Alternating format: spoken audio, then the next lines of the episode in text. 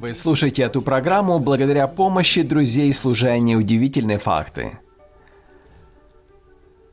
Это самая читаемая книга в мире. За последние 50 лет продалось около 4 миллиардов ее копий. Библия – удивительная книга, не похожая ни на одну другую. Ее писали более 40 разных авторов, живущих на трех континентах на протяжении примерно полутора тысяч лет. При этом 66 библейских книг находятся в удивительной гармонии друг с другом. Большой перечень библейских предсказаний сбылись, что указывает на ее божественное вдохновение. Наиболее же ярко исполнились более 125 пророчеств о Мессии в жизни Иисуса. Разные ветхозаветные книги с разной точностью предсказывали место рождения Христа, суд над Ним, Его распятие, время Его воскресения и многие другие аспекты Его жизни – можно сказать одно. Десятки пророчеств и предсказаний о жизни Христа не могли появиться случайно. Иисус – центральный персонаж Библии. Но кто Он? И как Его жизнь влияет на вашу? Давайте вместе изучим сегодняшнюю тему о герое из книги Откровения. Сегодняшний урок называется «Чудесное Слово Божье». История, на которой основан этот урок, записана в Евангелии от Луки, 24 глава. В 13 стихе написано, что ученики Иисуса Христа были разочарованы после его распятия. Они шли по пути в Эмаус. Э, это было не в день распятия, но после распятия. Воскресенье после обеда. И так они шли в этот город, который располагался за 7 миль от Иерусалима, и они изливали друг другу свое разочарование. Они верили в то, что Иисус – это Мессия, что Он избавит Израиль от римлян. Но теперь они были шокированы и разочарованы. Но когда они шли по дороге, как часто в то время случалось, они встретили путника, и вот они втроем пошли. Это был незнакомец. И они пригласили его идти вместе с ним, а в это время продолжали свой разговор. Они обсуждали, что сделал Иисус, что сделали священники и так далее. И этот незнакомец, это был Иисус, но они не узнали его. И он спросил, о чем это вы говорите? Почему вы так печальны? Иисус не хочет, чтобы наша жизнь была печальной. Он воскрес. Евангелие – это благая весть. Нас ожидает пир вместе с Ним. Ну и они отвечают ему, разве ты странник, ты не знаешь, что произошло в Иерусалиме? Ну, конечно, он знает. Он был в эпицентре всего. Но он спрашивает, а что произошло? Бог задает часто вопросы, как Адаму, помните когда-то, где ты? Не потому, что он не знает, где он. Ну и они начали объяснять, что мы говорим об Иисусе, пророке из Назарета. Он был человек могучий в словах и делах. Мы думали, что он избавит Израиль. Но Иисус говорит им, о медлительные сердцем, чтобы веровать всему, что предсказали пророки. И, начав от Моисея, во всех пророках объяснял, что говорят Писания о нем. И когда Иисус объяснял им пророчество, указывающее на его первое пришествие, доказывающее, что он Мессия, в их сердцах опять зародилась надежда. Конечно же, да, это же так должно было произойти. Ой, сколько бы я отдал, чтобы услышать ту проповедь, когда Иисус, начиная от книги «Бытие» до книги «Малахии», объяснял им все, что должно было произойти. Ну и они подошли к раздорожью. И он хотел идти в другую сторону, но они сказали, нет, уже поздно, оставайся с нами. Помните, песня есть такая «Прибудь со мной». И так они пригласили его, этого странника, покушать и попросили его помолиться. Он согласился, и поэтому он снял покрывало, и он протянул свои пронзенные руки и сказал «Баруха Таадана Элоэну Мелех Аолам Амацелехем Минарец». Это единственная еврейская молитва, которую я знаю, над едой. И затем сказано, что у них глаза открылись, и они узнали его, и затем он исчез. И теперь они исполнились радости.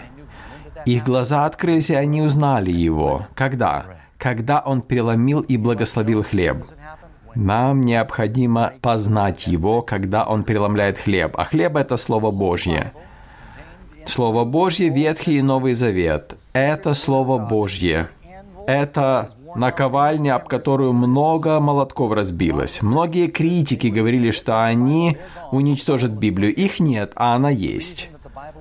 Причина, почему Библия все еще есть, очень простая. Она сбывается. Она доказала себя на протяжении тысячелетий, что ее пророчества сбываются. Пророчества эти точны. Оценка, нравственная оценка также людей верна. Как спасти человека от греха, также прописано верно. Принципы создания семьи, принципы ведения финансов, все сбывается. То есть Слово Божье полезно, полностью все. Некоторые люди говорят, ну, Библию переводили не раз, откуда мы знаем, что она все та же? В 1948 году Мальчики-пастухи нашли свитки Мертвого моря, которые известны как свитки Мертвого моря, и они датируются временем еще до рождения Христа. И то, что находится в этих свитках, не отличается от того, что есть сегодня в нашей Библии. У меня был гид один, который знал древнееврейский язык. Я открыл свиток ему, и я попросил прочитать. И он начал мне объяснять, начал читать, знаете, как они справа налево, начал читать о том, как Изекию окружили сирийские войска, под предводительством Сенахирим. То есть это то, что у меня в Библии. Бог чудесным образом сохранил Библию. Когда переписывали библейские книги и обнаруживали ошибку, этот свиток уничтожали и начинали работу заново. Поэтому Библия точна, она не изменилась. Кого открывают библейские пророчества, по словам Иисуса? Евангелие от Луки 24-27. «И начав от Моисея и всех пророков, изъяснял им сказанное о нем во всем Писании». То есть Писание открывает Иисуса. Почему мы изучаем пророчество? Потому что они говорят о Христе. Смотрите, Откровение Иисуса Христа. Так вот начинается книга Откровения. Евангелие от Иоанна 5.39. Иисус говорит, «Исследуйте Писание, ибо вы думаете через них иметь жизнь вечную, а они свидетельствуют о мне». Также Откровение 1.1, я уже упоминал это, Откровение Иисуса Христа, то есть Библия об Иисусе, библейские истории также часто являются аллегориями Христа. Возьмите Иосифа, например. Его предали свои же братья, продали за цену раба язычникам. Э, также мы знаем, что Иуда, его брат продал Иосифа за серебро, и Иисуса продал также Иуда за серебро. Иосиф простил своих братьев и спас их, несмотря на то, что они сделали. Точно так же поступил Иисус, хотя его распяли. Царь Давид спускался с Елеонской горы и плакал над Иерусалимом. И Иисус также на Елеонской горе плакал над Иерусалимом. Самсон протянул свои руки и отдал свою жизнь, чтобы спасти народ свой от врагов их. И Иисус также протянул свои руки, чтобы спасти нас от врагов. И Библия говорит, что смертью своей Самсон убил больше врагов, чем жизнью своей. И точно так же в жизни Иисуса, благодаря его жертве, произошло. Израильтяне боролись в пустыне с амаликитянами. Моисей стоял на горе, он протянул свои руки. И когда видели, что Иисус протягивал руки, они побеждали, войска побеждали. Когда опускались руки, они терпели поражение. Когда мы видим Христа, который стоит перед Отцом своим и ходатайствует за нас, мы одерживаем победу. Иона, вспомните, он спал в корабле, и Иисус также спал в лодке. То есть все эти истории также указывают на Христа. Кто помогает нам понять Библию? Евангелие от Иоанна 16.13. «Когда же придет Он, Дух истины, то наставит вас на всякую истину». И опять же, в Евангелии от Иоанна 14:26 мы читаем, «Утешитель же или помощник же, Дух Святой, научит вас всему». Но вы скажете, а я читаю и не понимаю. Читайте дальше. Дальше прояснится. Вы знаете, что когда вы родились, то вы по-английски не говорили. Но вы от этого перестали слушать английский, потому что вы ничего не понимали? Нет. Родители продолжали говорить с вами на английском, и вы потихоньку начали понимать. Поэтому не удивляйтесь, когда вы начинаете читать Библию. Возможно, вы не будете понимать что-то, но продолжайте читать. Чем больше вы будете читать, тем больше вы будете понимать. И это как шахта, знаете, чем глубже вы копаете, тем больше вы понимаете. Как мне убедиться, что Святой Дух руководит мною в изучении Библии? Ответ. И я скажу вам, просите, и дано будет вам. Так как Бог является автором Библии, молитесь. Господи, помоги мне понять, поможет ли Он? Конечно, Луки 11.13. Итак, если вы, будучи злы, умеете даяние благие давать детям вашим, тем более Отец Небесный даст Духа Святого просящему Него. А также Иоанна 7.17. Кто хочет творить волю Его, тот узнает о сем учении, от Бога ли оно, или я сам от себя говорю. Итак, молитесь о мудрости, когда изучаете Библию, и Бог откроет вам свое слово. Я скажу, как я поступаю. Каждое утро я встаю. Сейчас я изучаю Библию на компьютере, потому что на нем очень удобно, можно дополнительные ресурсы открывать. И когда я читаю Библию, я молюсь. Даже в офисе у себя я молюсь, чтобы Господь помог мне понять то, что я читаю. И какой бы я отрывок ни взял, утром, например, что-то происходит на протяжении дня, что я вижу, что мне нужно было то, что я утром прочитал. Каким-то образом оно мне помогает. И нужно продолжать читать, потому что мы не запоминаем все, что мы читаем, так ведь? Это как тот мальчик, который обратился к дедушке и говорит, «Дедушка, ты запомнил уже всю Библию?» Он говорит, «Нет». «Но ты же постоянно ее читаешь. Зачем ты ее читаешь постоянно?» Он говорит, «Я тебе сейчас объясню. Видишь в этом корзину от угля возле печки? Возьми ее, сбегай к реке и принеси воды». Ну, семилетний мальчик подумал, как это получится. Но он послушал, пошел к реке, взял воды. Но, конечно же, она выливалась. Пока он добежал до дедушки, уже там не было воды. Он говорит, надо быстрее, надо быстрее бежать. Он пошел еще, взял воды, пришел опять. Опять не вышло. Он говорит, ну давай еще раз. Он опять пошел к реке и побежал изо всех сил назад но она вся выливалась. Он говорит, видишь, дедушка, не получается, не получается. Ну, конечно же, а смотри, а что произошло с корзиной? Ну, она чистой стала. Ну, видишь, вода, может быть, выливается, но она очищает. Так и с Библией. Я читаю ее не для того, чтобы запомнить, а для того, чтобы она очистила меня. Поэтому, когда вы читаете Слово, оно будет менять вас каждый день. Это не значит, что вы все запомните, но она оказывает освещающее влияние. Какой метод изучения Библии рекомендует само Писание? Ответ.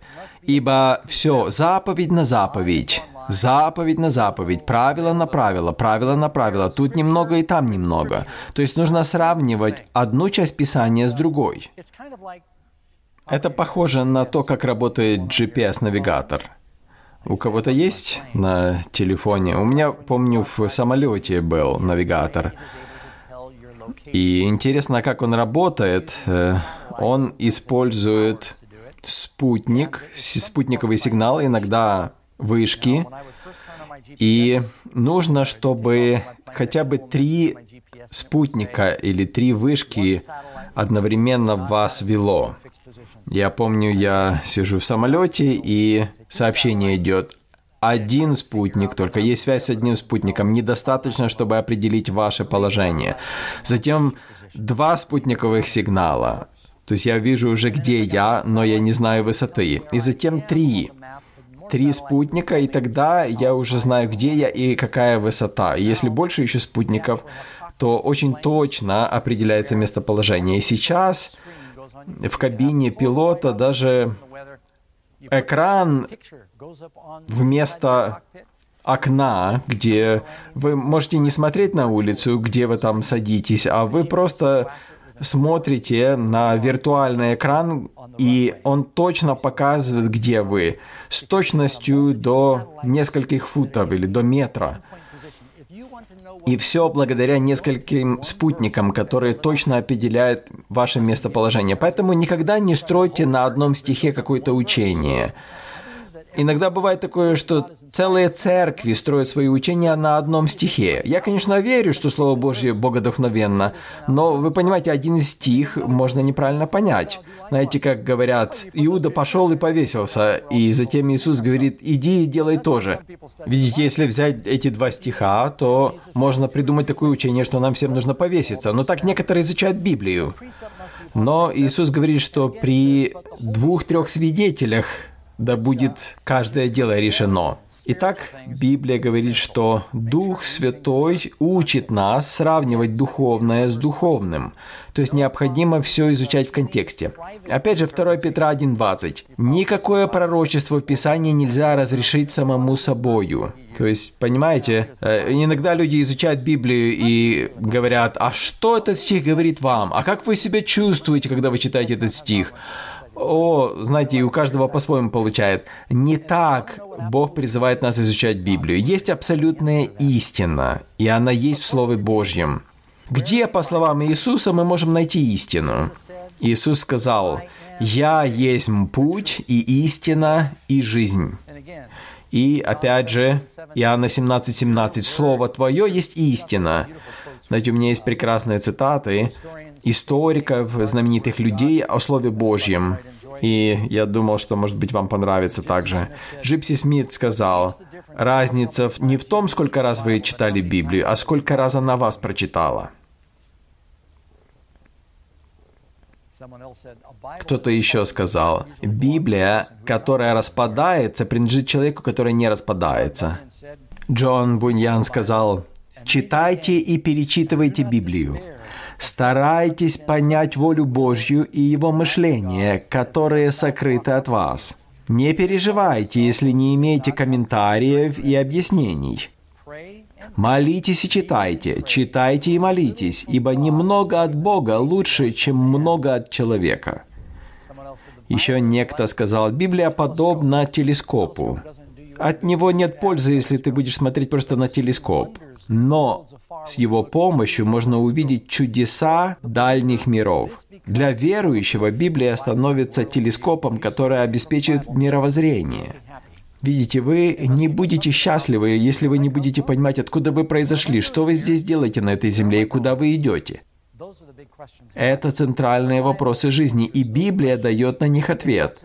Она помогает сформировать мировоззрение. Откуда мы произошли, куда мы идем и что мы здесь делаем. Авраам Линкольн сказал, «Я верю в то, что Библия – это величайший дар Бога человеку. Все хорошее пришло от Спасителя мира и выражено в этой книге. Джордж Мюллер говорил, бодрость нашей духовной жизни будет прямо пропорциональна месту Библии в наших мыслях и в нашей жизни. Итак, бодрость нашей духовной жизни зависит от места Библии в нашей жизни. Какие предупреждения относительно изучения Библии даны в самом Божьем Слове? Ответ 2 Тимофею 2.15. Здесь говорится, старайся представить себя достойным, верно преподающим слово истины.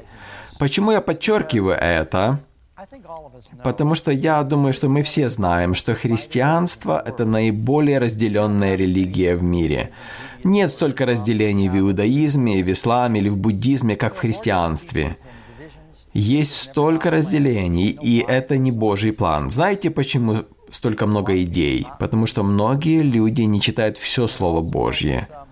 И также нам сказано, во всех его посланиях есть нечто неудобовразумительное, что невежды и неутвержденные к собственной своей погибели превращает, как и прочие писания.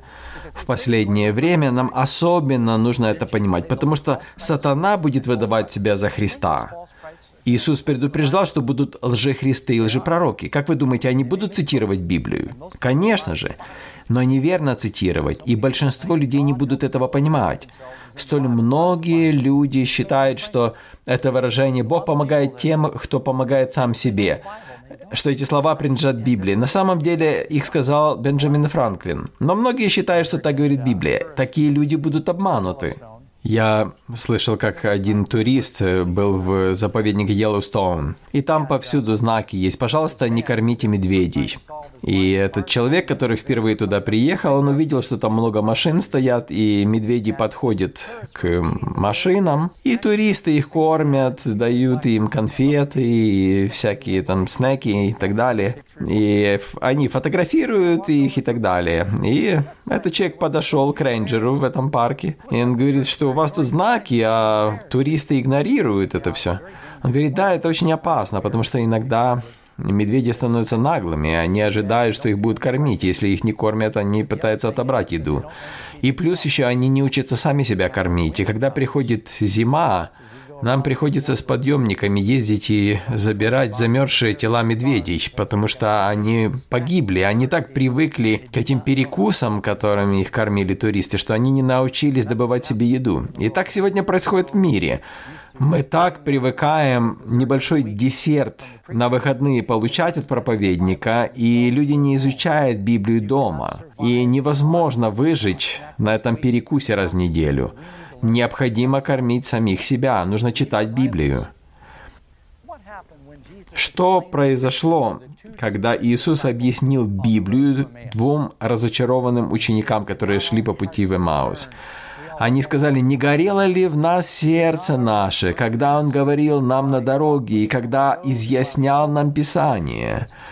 Я очень часто слышал проповеди, и мне казалось, что это уже не проповедник, а это Бог говорит мне этими словами. И так и у них произошло. Да, да, их сердце откликнулось на его слова. Иногда это убеждение, появляется убеждение. Ты понимаешь, что это истина, и ты счастлив. И Бог хочет, чтобы мы это переживали. Ну и шестнадцатый вопрос. Что они сделали после того, как поняли, что Иисус жив, и услышали Его объяснение Писаний? Что они сделали? Как только ты понимаешь Слово Божье, знаете, так со мной было, я был в пещере тогда, и у меня появилось желание рассказать кому-то, хочется кому с кем-то поделиться. И хотя солнце уже село, и темно было, и они голодные были, но они все бросили, и они пошли опять семь миль обратно в Иерусалим, чтобы рассказать своим друзьям Верхней Горнице добрую весть о том, что Иисус жив. Они не могли хранить это для себя только. Друзья, сегодня это важно как никогда ранее чтобы мы познакомились со Словом Божьим. Я верю, что мы живем в последнее время. Несколько лет назад Джон Энджи и я, мы проводили евангельскую программу в Северной Калифорнии. И я выступал на семинаре, подобном этому, в Рейдинге, но на следующее утро мне нужно было говорить в Креснен-Сити. И для этого нужно было перелететь. Долго там ехать, но совсем немного лететь. И поэтому Джон и Энджи нехотя сели со мной в самолет небольшой, и мы взлетели. И я, знаете, летал много раз там, в той местности. И по пути там видно только деревья. Там нет ни дорог, ничего, просто море деревьев. И я включил виртуальное радио, я так считал, что оно у меня включено. Но я отлетел от Крессен-Сити, и я не понял, где я уже. Я достал карту, я пытался сохранять спокойствие. Я сказал, О, мне кажется, что это радио не из этого города, и я не туда лечу. Я не смотрел на компас. Но я знал, что это где-то в конце реки находится. Поэтому я говорю, держитесь. Я взлечу над облаками, и затем мы опустимся в конце каньона, ниже облаков, и мы сядем в Креснен-Сити. Ну, и это, конечно, опасно, не делайте этого, потому что там гора с одной стороны, гора с другой стороны, и облака над тобою. И я оглянулся, смотрю, Энджи заснул. Я подумал, хорошо, что он расслабился, а Джон держал его так, как будто он потерял сознание. Но мы долетели до конца гор, и я смотрю подо мной океан, и мы летим на Японию. Я бы хотел увидеть Японию, но мне бензина не хватит. И я понимаю, что нужно разворачиваться, и нужно лететь через облака. И я развернулся, и вдруг все побелело. Ничего не видно. Ты летишь сквозь облака. Ничего за окном не видно. Я подумал, ну хорошо, я сейчас пролечу, пролечу над облаками. Но как-то долго я летел, думаю, нужно посмотреть на панель приборов. А приборы показывают, что я опускаюсь и поворачиваюсь. А мне это не кажется, мне кажется, что все нормально. Но когда учат тебя летать, всегда вдалбливают в голову «доверяй приборам, доверяй приборам». И поэтому я, доверяя приборам, повернул руль и начал подниматься. Ну и теперь приборы показали, что я взлетаю.